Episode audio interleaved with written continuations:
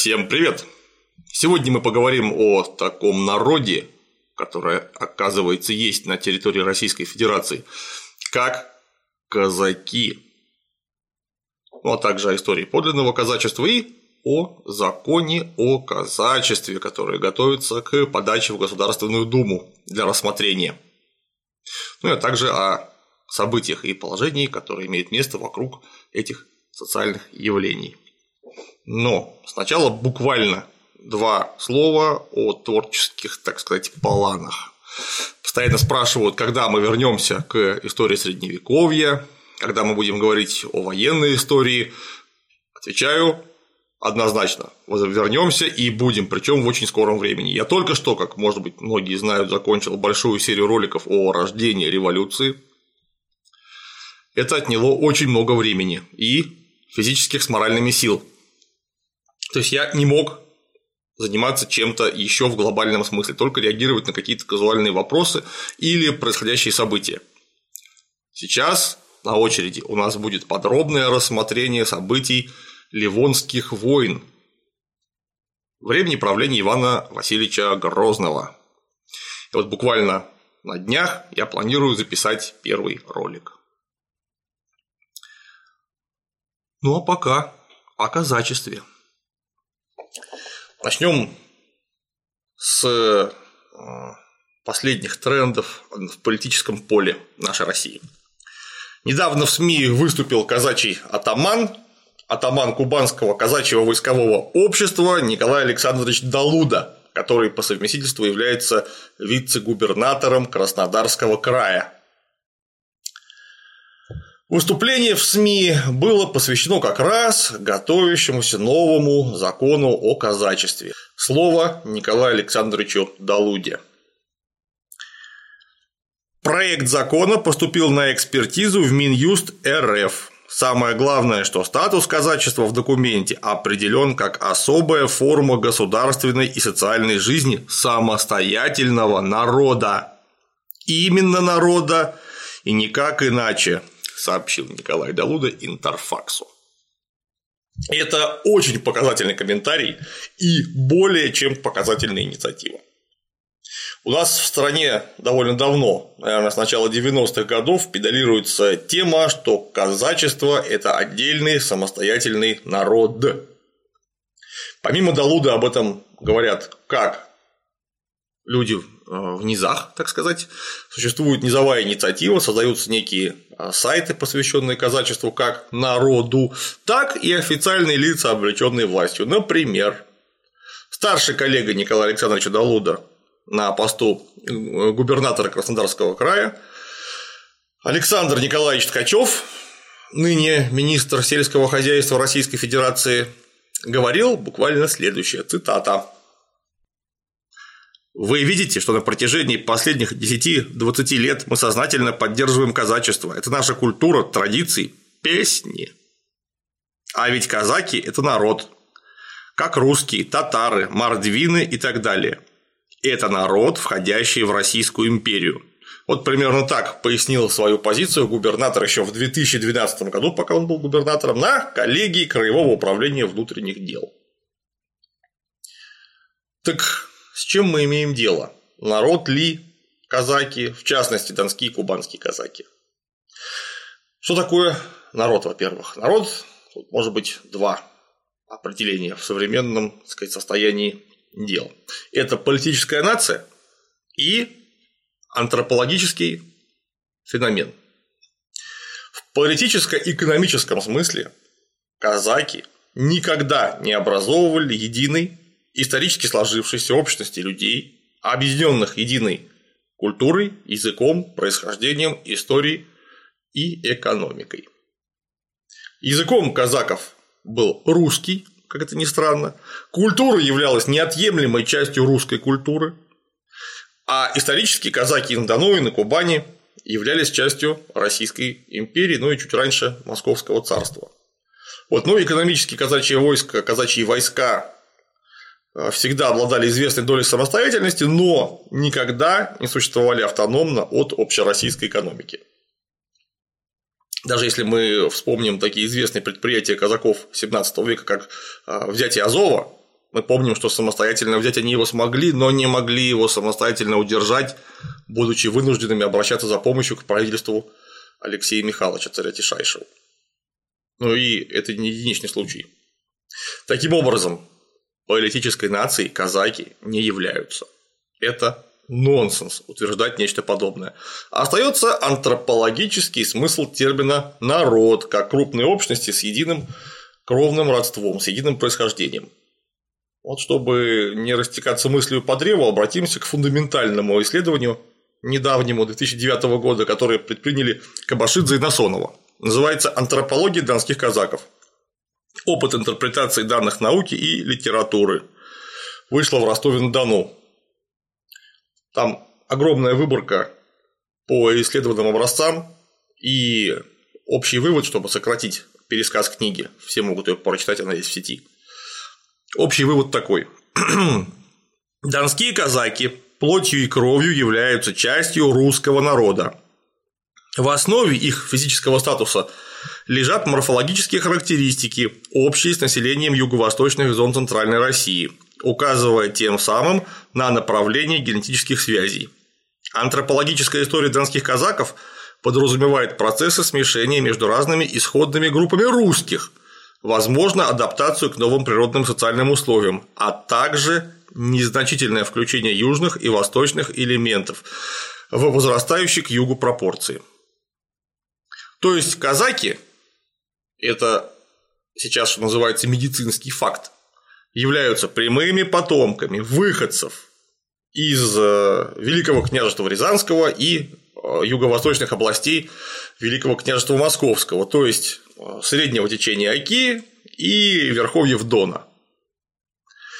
И тут, с точки зрения истории, нет буквально ничего удивительного, потому что именно эти области будущей России дали очень изрядный процент беженцев и переселенцев, которые спасались от постоянных набегов, от татарской угрозы и, чего уж там греха таить, от э, постоянно растущего бремени эксплуатации внутри самого государства. То есть, естественно, в первую очередь это были крестьяне. Ну, мы помним эти бесконечные стояния на Окском рубеже, стояние на Засиках, сначала на Оке, потом дальше в районе Белгорода. Это то, что сформировало вообще а, сам психологический уклад служилого московского, позже российского дворянства. Это 200 лет этого постоянного дежурства в ожидании очередного татарского набега. Естественно, дворяне, обязанные военной службой, так или иначе, находясь в вооруженных формированиях, могли сами себя защитить, это была их прямая обязанность, но прикрыть этот гигантский практически прозрачный рубеж было невозможно на 100%, поэтому татары, как мы знаем, из Крыма, в том числе, точнее, в первую очередь из Крыма регулярно прорывались за рубеж и угоняли людей в рабство. Ну, а обеспечивать службу дворян должны были крестьяне, которые трудились на полях и вынуждены были платить налоги, а растущее военное напряжение налоги повышало, то есть социальный гнет увеличивался. Соответственно говоря, иногда выгоднее было убежать, причем не поодиночке, а иногда целыми общинами, целыми селами и деревнями. Куда они бежали? Бежали они как на север, в новгородские земли, куда татары исторически не могли доехать, так и на юг и юго-восток, на Волгу, на Дон, на Днепр, на Урал. Это на восток совсем. Таким образом, они дали начало первым автономным группам а, переселенцев. Эти группы проживали на фронтире, то есть на ничейной пограничной земле, в некой серой зоне, где до них не могли дотянуться ну, например, царские фискалы. Где татары не устраивали облавной охоты просто потому, что это земли настолько мало заселенные, что гораздо выгоднее поехать поближе к Москве, к Туле, к Белгороду и начать а, людскую ловлю именно там.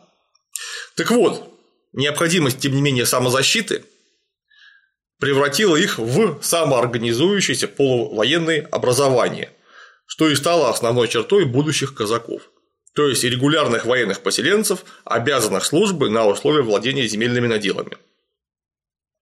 В феодальную эпоху их статус мало отличался от статуса дворянства. точно так же обязанного службой за, но на условиях владения землей. Разница была э, кардинальная ровно в одном – в условиях владения данной землей. Казаки изначально выступали как некий групповой субъект феодального права, то есть землей владел не отдельный феодал, а групповой феодал, то есть, например, казачий курень. То есть это вот самое несколько э, семей, которые объединялись воедино для самозащиты. И уже тогда, в феодальную эпоху, то есть в 17 веке, наметилось, ну даже, наверное, уже и в 16 веке, в 17 это приобрело выраженные, а, выраженные значения, тогда наметилось расслоение этой самой группы на социальные страты. То есть внутри казаков появляются землевладельцы, владельцы средств производства и беднейшая часть казачества, а также нищее казачество, которое вынуждено работать на чужих земельных наделах, зачастую используя чужие средства производства. То есть казачья старшина начинает довольно быстро выделяться из общей казачьей массы. Что в Речи Посполитой в 17 веке, что в России в 17-18 веках, казаки отстаивали чисто сословные привилегии, добиваясь наиболее выгодных условий владения землей и наиболее выгодных условий службы. В Польше казаки зачастую стремились перейти вообще в реестр, в реестровое казачество, то есть это не свободные казаки, а казаки, которые находятся на прямом жаловании у короны. Или другая тенденция. Они стремились обладать землей на равных условиях со шляхтой, то есть дворянством.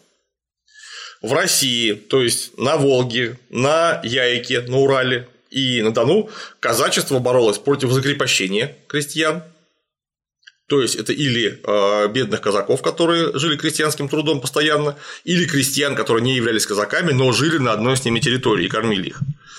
Так вот, против закрепощения крестьян, против роста налогового бремени шла борьба, что, конечно, приобретало вполне специфические, характерные для своего времени идеологические оформления. В первую очередь э, религиозные, религиозно-мифические. Восстание Хмельницкого Восстание Разин и позже Пугачева никогда не имели ярко выраженного национального характера, хотя и включали сопутствующие национальности в свою орбиту. И это была борьба разных слоев казачества и местного крестьянства, не включенного в казачество, за экономические права в первую очередь. После разделов Польши и упразднения запорожского войска при Екатерине II в 1775 году чисто сословный характер казачества устанавливается законодательно. Казаки стали тем, кем, в общем, они являлись изначально – населением пограничных округов. Они стали военными поселенцами, которые должны были самостоятельно обеспечивать собственную постоянную боевую готовность за счет налоговых послаблений и обладания землей. Подчеркнем красным.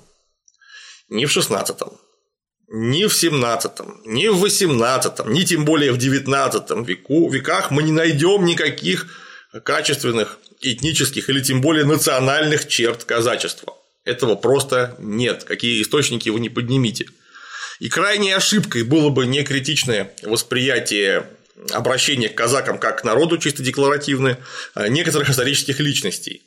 То есть, как, например, там, казачий народ, народ казаки. Но когда мы читаем э, документы, нарративные источники 17 века, повествующие, например, о восстании Богдана Хмельницкого, было бы очень глупо ожидать, что Богдан Хмельницкий обладал современной философской подготовкой. И еще более глупо было бы ожидать, что он некие расхожие термины наполнял тем смыслом, каким наполняем их теперь мы. И в 17, и в 16, и в 18 веках термин «народ» чисто риторически мог означать население вообще какой-либо территории, простой, в смысле угнетенный народ, войсковых товарищей, а вовсе не этнос в современном смысле слова. Таким образом, казачество исторически сложилось как сословие, причем сословие, стратифицированное внутри самого себя на классы. То есть оно не являлось монолитом. Как никогда не является полным монолитом любое общество, разделенное объективными экономическими интересами. То есть даже о казаках, как о казаках вообще говорить не приходится. Всегда нужно говорить о каких конкретно казаках, мы сейчас ведем речь. О казачьей старшине или о казачьей бедноте, о рядовых казаках. И тут же необходимо отчетливо понимать, что такое социальное явление, как казачество, имело место далеко не только на Дону или в Запорожье, например. Казак, то есть это лично свободный человек, не имеющий средств производства и служащий на определенных условиях, то есть ну, практически такой аналог батрака, пролетария. Вот в разное время существовало более полутора десятков различных казачьих территориальных образований, буквально по всем границам Российской империи, ну, наверное, кроме э, севера. Помимо территориального казачества имело место городовое казачество в десятках населенных пунктов, то есть люди, которые проживали в городе и обязаны были военной службы, в первую очередь в пехоте, этого самого города. Мы знаем и белгородских казаков, и пензенских казаков, которые именно городовые казаки. Это не те казаки, которые имеют э, яркий отклик в обыденном сознании, как человека с саблей или шашкой на лихом коне в степи. Нет, далеко не так. Параллельно с возникновением казачества шел обратный процесс, а процесс прихождения казачества, расказачивания. Причем началось оно задолго до того, как такие ужасные большевики вообще появились на карте бытия. Началось оно при Иване III. В 1489 году он разгромил Хлыновскую Вятскую Вечевую республику, которая, в общем-то, являлась а, известным аналогом этих самых казаков. Причем а, вожаки данной республики были свезены в Москву и довольно жестоко казнены в итоге. При Михаиле Федоровиче и при Алексее Михайловиче первых двух Романовых данный процесс принял постоянные формы и не прекращался вплоть до правления Александра II, э, Александра III. В итоге остались лишь самые крупные, мощные казачьи территориальные образования. Это Кубань, Дон, Яик и Амур. Легко видеть границы. Наверное, кроме а, Урала. И вместе с расказачиванием сверху, путем правительственных указов, шло низовое саморазказачивание.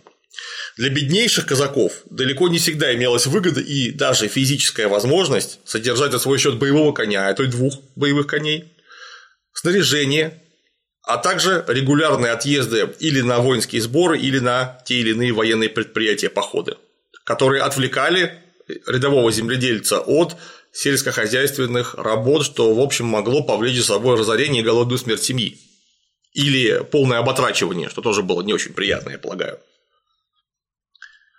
Никогда не прекращался отток казаков в другие сословия, в крестьяне, в мещане, в купцы.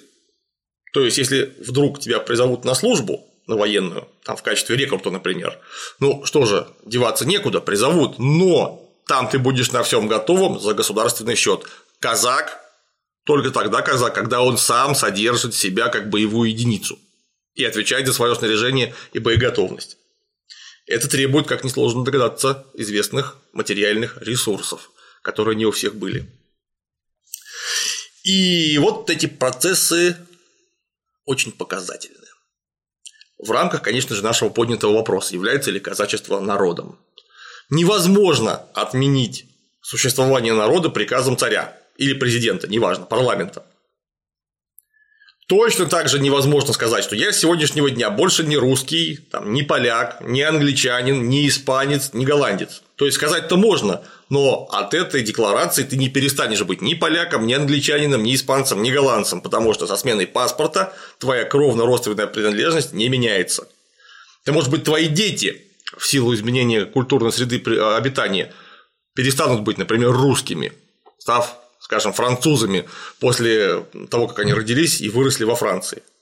Но ты никогда не перестанешь быть русским или испанцем. Это данность, с которой ты родился. Невозможно выйти из состава народа. А если казаки выходили из казаков, значит, такого народа не было. Тем более, что процесс этот отнюдь не единичный. Причем никакой миграции, как правило, это не сопровождалось. Вот, значит, был казак, и он на своем же месте из казачества вышел.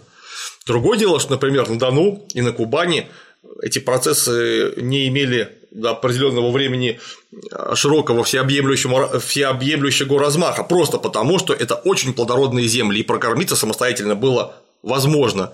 И налоговые льготы, которые правительство давало казакам, позволяло существовать на несколько более э, высоком уровне, чем рядовая масса крестьянства.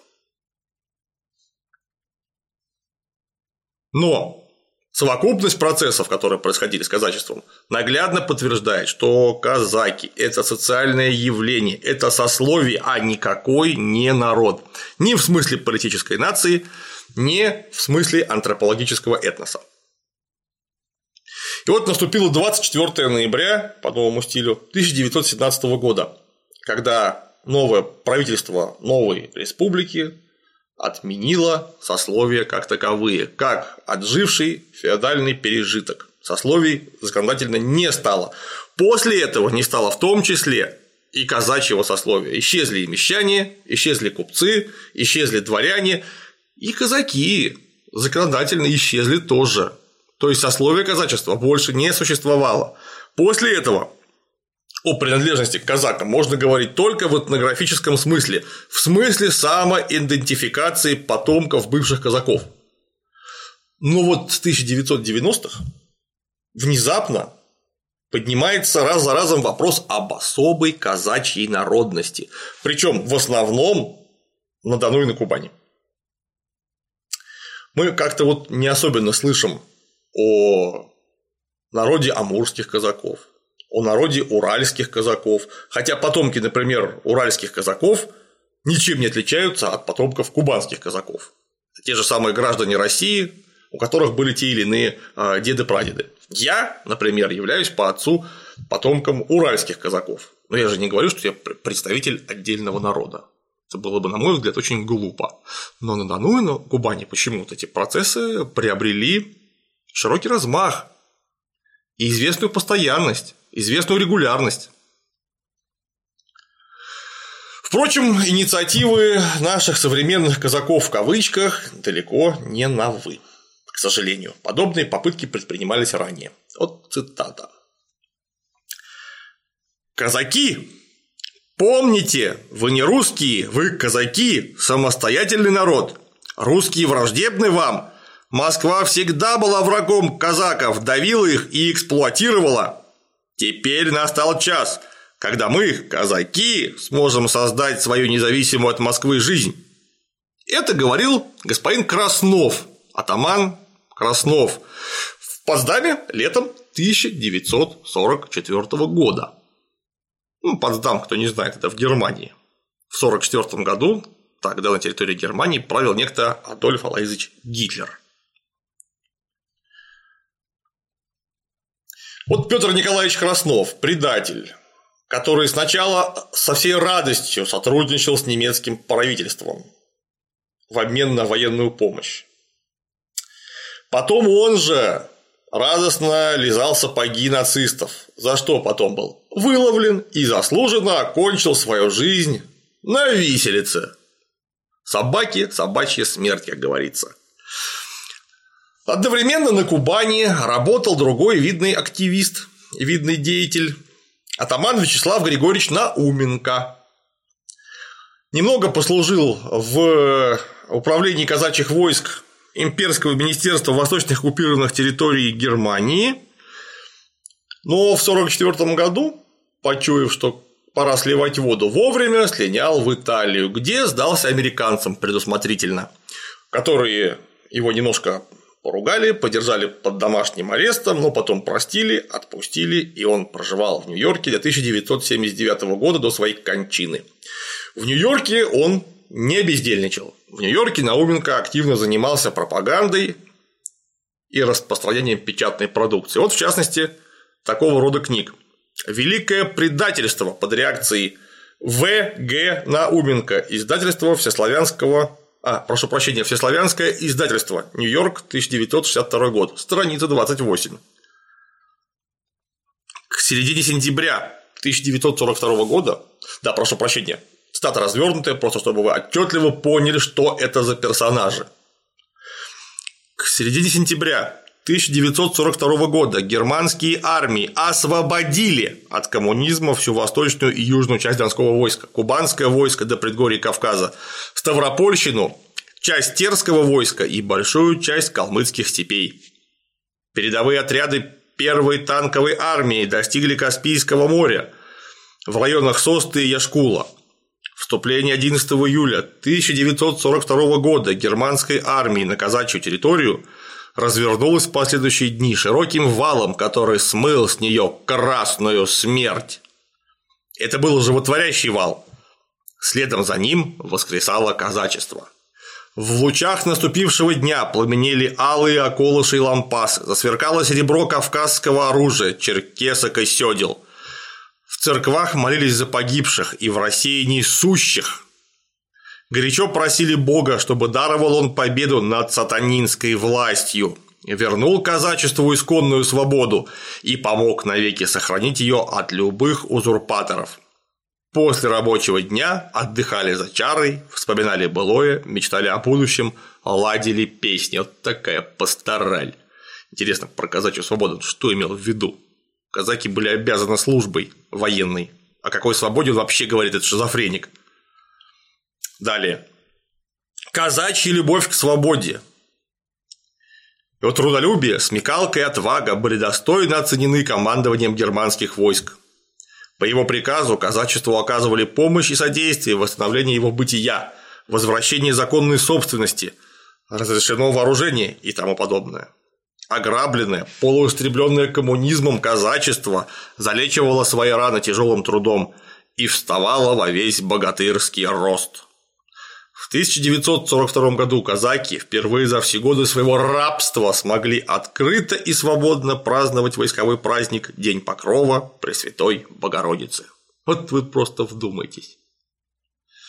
А самое главное и характерное, что при губернаторе Ткачеве в Краснодарском крае фигура нациста Науменко вдруг сделалась не просто рукопожатной, а весьма популярной. Например, ему поставили мемориальную доску в его родной станице под Славянском на Кубани, где он охарактеризован всего лишь как талантливый военачальник и военный историк.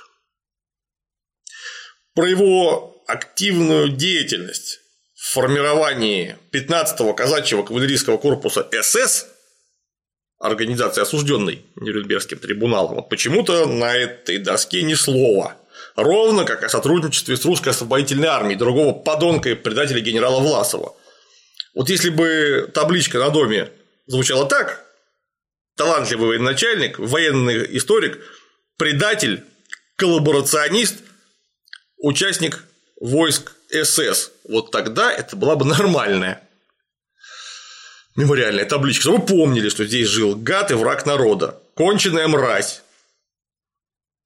Правда, в недавнее время доску суд постановил демонтировать, я, правда, не знаю его, демонтировали в конце концов или нет, но постановление такое точно было. Так вот, досочку постановили демонтировать, а самого Ткачева переместили присматривать за центнерами с гектара, где он, возможно, принесет куда большую пользу. Но все эти постановления, перемещения не поменяли самого главного – от дела Краснова, Науменко и Ткачева живет и продолжает здравствовать. Создаются казачьи дружины, которые несут какое-то дежурство почему-то наравне с милицейскими, прошу, прошу прощения, э, полицейскими силами правопорядка.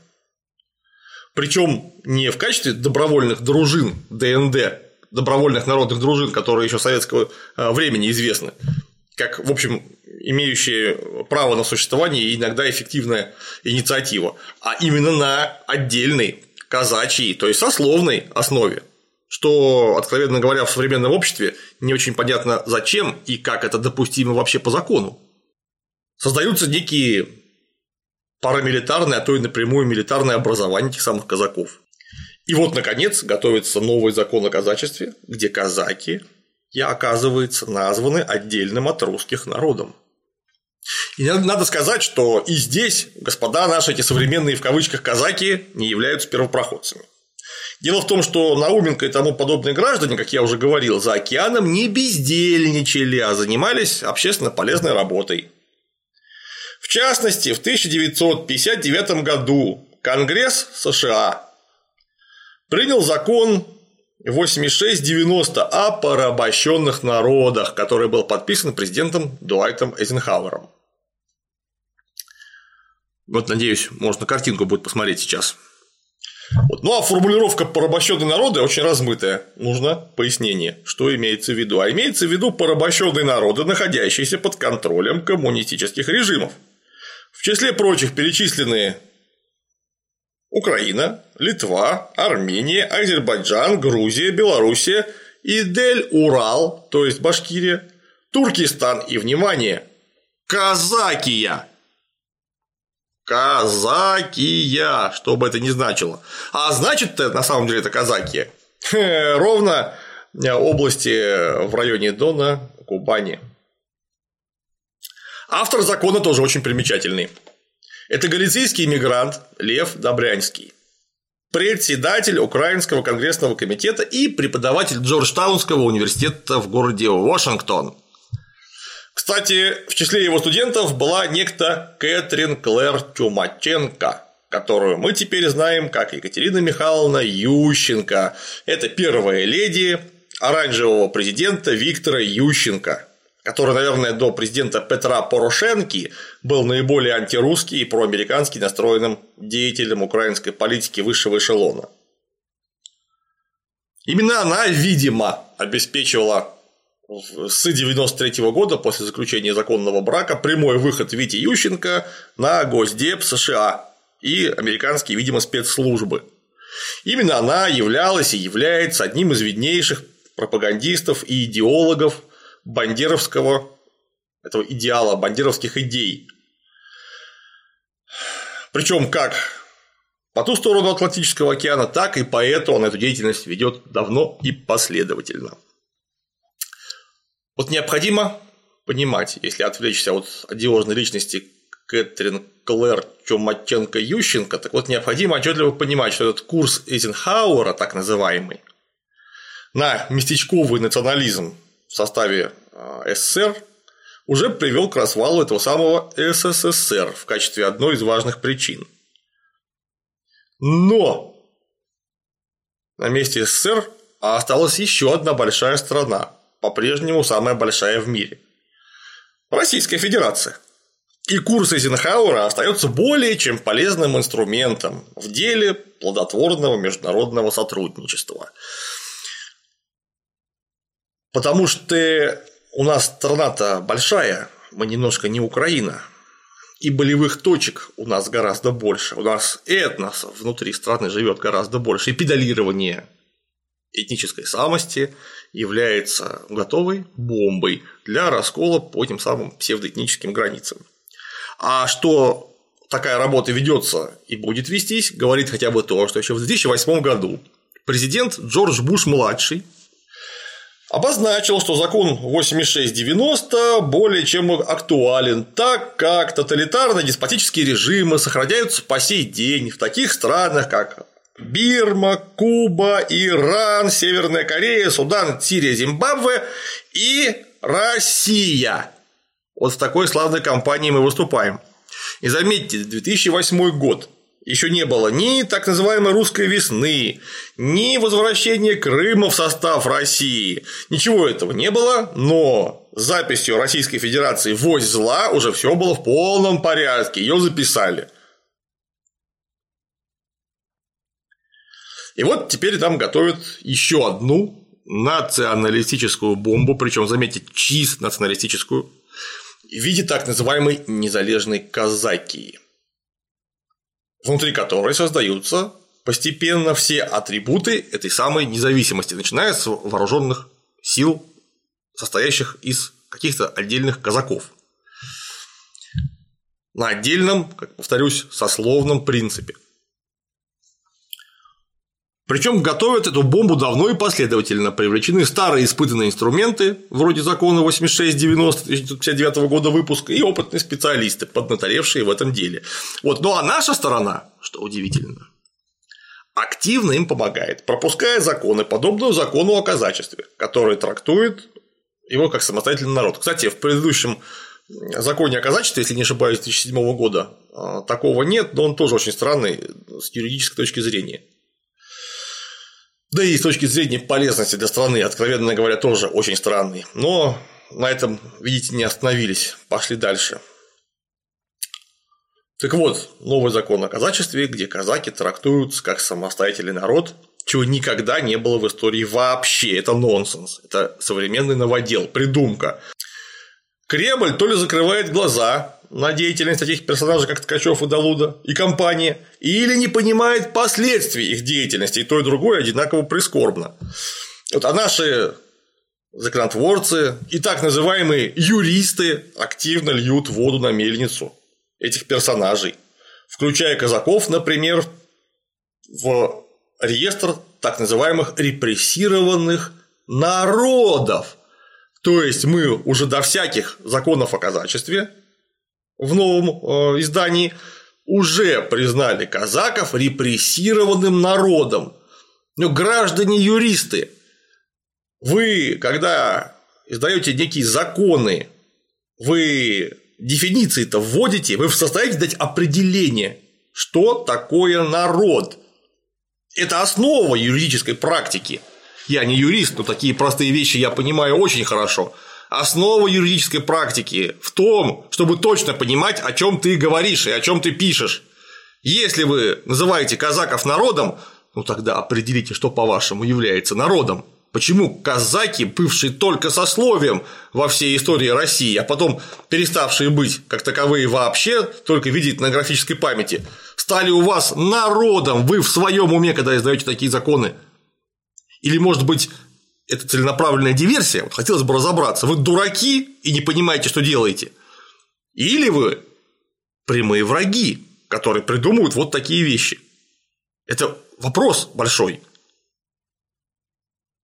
И вот в Земельный кодекс Российской Федерации уже внесены изменения, по которому каждое районное казачье общество может без торгов получать до 300-500 гектар земли. И вот на Кубани, это наше псевдоказачье псевдовойско, уже получило, по заявлениям Далуды, более 14 тысяч гектар. В школах создаются специальные казачьи классы, которых по всему Краснодарскому краю функционирует уже более трех с половиной тысяч, и семь специальных казачьих кадетских корпусов, где молодым людям с девственным сознанием, это самое девственное сознание, будут засорять так называемой казацкой самостийностью, сообщая им, что они на самом деле не русские, что они казаки. И засорять будут в промышленных масштабах. И вроде бы ничего страшного. Но вот такая этнографическая забава. Это не забава. Вот ровно на этом принципе разваливали Советский Союз. И ровно на этом принципе националистическом на Украине случился государственный переворот, вылившийся в установление профашистской хунты и в гражданскую войну, которая полыхает уже четвертый год, товарищи, четвертый год. Это то время, за которое у нас кончилась гражданская война 1918-1922 годов. Прошу прощения. А тут у нас, по-моему, даже и окончанием гражданской войны и не пахнет. И все это находится у нас на южной и юго-западной границе. Я повторюсь, что мы больше Украины. И болевых точек таким образом у нас больше просто в силу того, что у нас внутри проживает больше этносов. И тут мы создаем еще один псевдоэтнос всеми силами. Уж не знаю, по скудоумию ли или по прямому злому умыслу, а может и то и другое вместе взятое, то другое, к сожалению, не исключает. И где создается этот новый псевдоэтнос? Так он создается на границе с Кавказом. Понимаете, это территория, мягко говоря, мягко говоря, проблемная еще с 18 века. И она и по сей день остается проблемной, хотя вроде бы все тихо и мирно. Усилиями губернатора Ткачева, который правил Краснодарским краем 15 лет, с национализмом и распрями на национальной почве, там все в порядке. Вот это вот самое понаехавших вон обратно в их эти самые горы и пещеры, там это процветает. И вот нужна искра, чтобы устроить побоище между казаками и кавказцами. Что это закончится может чем угодно, как мы знаем, вообще чем угодно вообще. То есть любая провокация, серьезно подготовленная, разумеется, а, может развязать бойню у нас на границах с Кавказом, в Краснодарском крае и на Кавказе. Это уже было один раз, даже два. И может случиться снова, для чего предпринимаются все усилия, как с той стороны, так оказывается и у нас, изнутри. А что такое Кавказ? Что такое Краснодарский край? Краснодарский край – это вот буквально вот линия разлома по Волге и Дону. Эта линия разлома, понимаете, не факт, что так будет, но это одна из перспективных точек, по которой можно расчленять Российскую Федерацию. Что такие попытки будут предприняты и уже предпринимаются, никаких сомнений нет.